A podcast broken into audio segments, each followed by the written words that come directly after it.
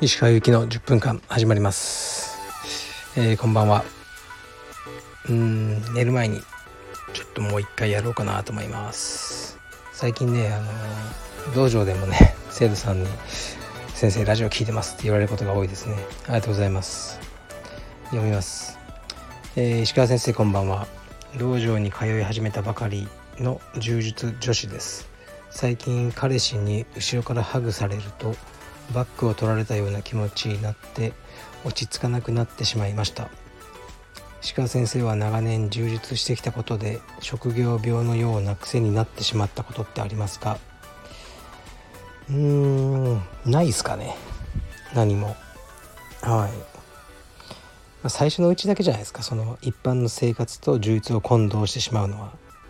もう長くやってくるとちゃんとこう脳が分けてるので道場の中というかマットの中と外ではマインドを切り替えてるので特に自分が充実かということを意識することもないですね僕は。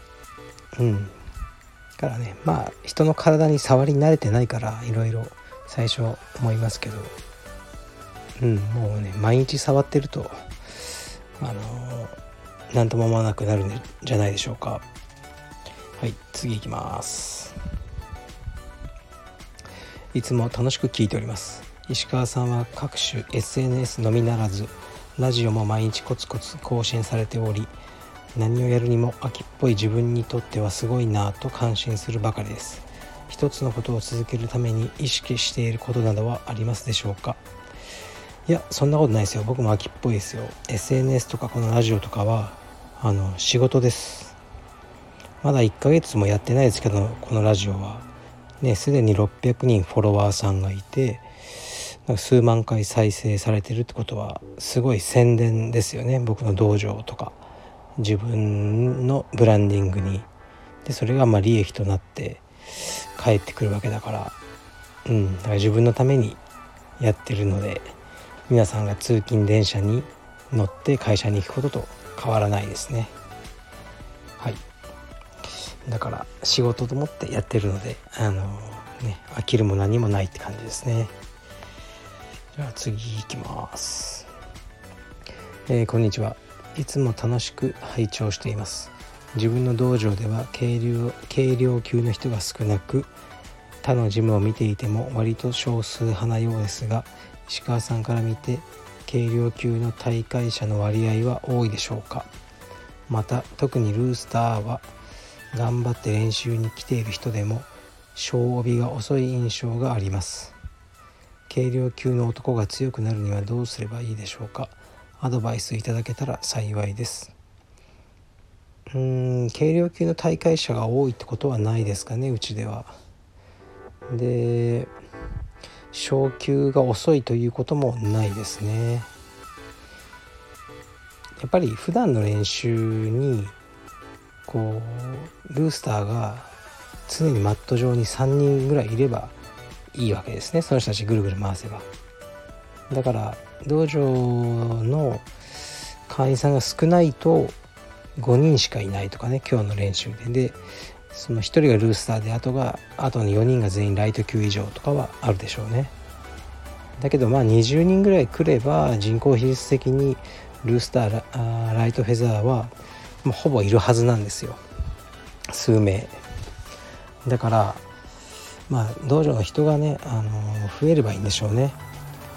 でまあうちの道場だとまあまあ人はいるのでルースターの人が来てあ今日自分みたいにちっちゃいのが僕だけだとかにはならないと思いますね。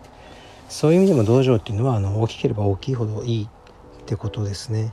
で昇級が遅いってことはないけど普段のスパーリングで大きい人とやってると勝てないのは当たり前なんですよ。だから試合に出た方がいいですよ。試合だったらねルースターのあの相手としかやらないわけだから結果が残せるじゃないですか。そうやって先生にアピールとかするのもいいんでしょうがあのまあ、うちではね遅いとかないですね。で軽量級の男が強くなるにはどうすればいいっっていう軽量級に限った方法はないと思いますね。やっぱり軽量級の人がテクニックをねあの力で勝てないからテクニックを磨くっていう傾向はありますね。だから下が上手くてっていうのは多いですがね大きい人もねテクニック上手くなったらねあのそれは勝てないので別に大きい人に勝つテクニックとかは僕はないと思ってますね。同じ階級の中で強さを示せればいいと思います。それが自分の道場の中でできないんだったら試合ではどうでしょうか。はい次いきます。石川先生はじめまして。いつも楽しく拝聴しております。全く格闘技経験なく40半ばで BJJ を始めてとても楽しいです。スパーリングでいつも思うのですが茶帯黒帯でも安全にスパーリングができない人がいて困ります。特に柔道経験者は技を受けることができない印象があります。危ない人とはなるべく断るようにしていますが気まずくなるのでなかなか難しいです。道場の先生は全く注意をしません。BJJ はとても楽しいのですが実際に大きな怪我をしたこともありますので心配です。安全に関し関しての石川先生の方針とアドバイスをお願いします。そうですね。もうこれ系の質問がすごい多いんですけど先生の責任なんですよね。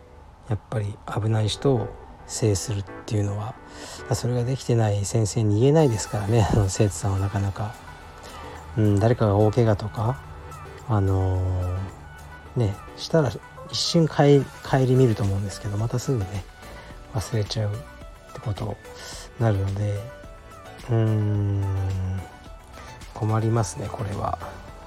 まあ僕の方針っていうのはうちの道場はえー、っとまあねあのインストラクターはスパーリングに入らないで立ってみるっていうのがあるんですね。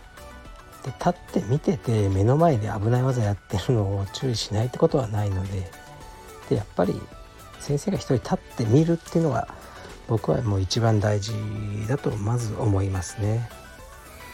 うんでまあ柔道の人が危ないとかは僕はないんですけど思わないんですけど、まあ、基礎体力がすごくあるのにねちょっと動きが速くて、まあ、危なく感じてしまうことはあるかもしれないですね。うんだからそうですねやっぱりね道場の文化が大事なんですね。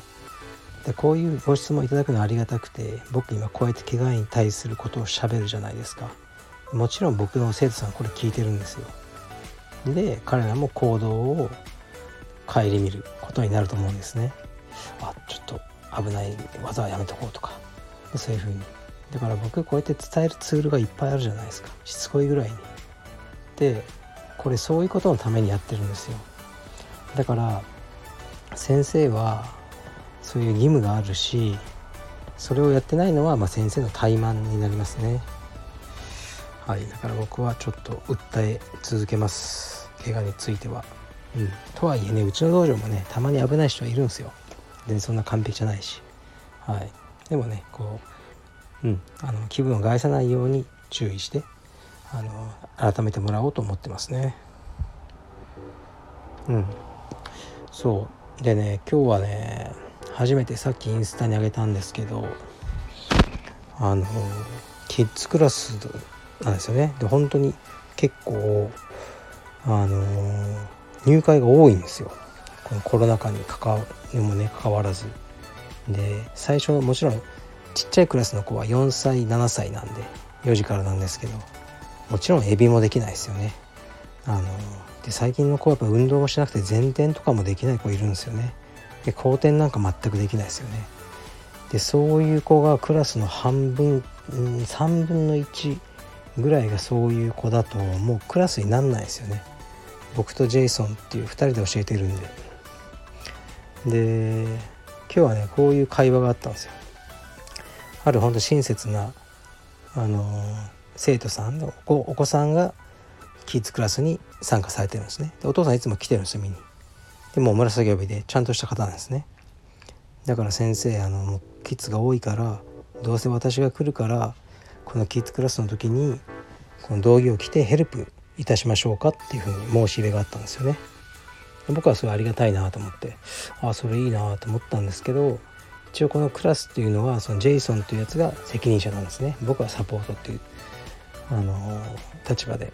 でジェイソンに何々さんがこう言ってくれてるけどどう？って最近確かに新しい子多くて結構パニクってるじゃんっていうふうに、まあ、言ったらジェイソンはいやその親があのクラスに関与することを、ね、どんどん許しちゃうともう収集つかなくなる。どんどん親がマットに入ってくることが想像されると、うん、確かにそうだなと思ったんですね。悪気はなくてもそういう傾向あるんですよ。でじゃあどうするって言ったら、まあ、ジェイソンは 2, 2月は新入会をお断りしようっていう。これ以上入ってきたらクラスができなくなるから。で3月からは受け入れるとしても今の入った子たちが一応ね1ヶ月間2月今日から1ヶ月やれば、まあ、基本的なそのマット運動ぐらいは、ね、僕らがそんなに手取り足取りやらなくてもできるようになるから大丈夫なんじゃないかだから2月は入会を止めようっていうふうな提案を受けてうんじゃあそうしようって即答したんですけどなんかまあ素晴らしいことだと思いますね。でそういうねこう、うん、なんか道場って決断というか判断を小さな判断ですけどね。していかなければいけないし入会の問い合わせあるんですよ2月もだからその人たちをあのねお断りしちゃうのは短期的にはねあの機械損失というか、ね、多分道場のその金銭的な利益は減っちゃうんですけどなんか良くないですか？一回断られたらもっと入りたくなるとかあるじゃないですか。ね、あのとかまあインスインストラクションに対して真剣に取り組んでる道場なんだなっていう風な僕らの姿勢をねあの示すことができるいい機会だなと思ったんですね。はい、ちょっとねそれをあの語ってみようかなと思っただけです。ちょっと長くなっちゃいましたね。ではおやすみなさい。失礼します。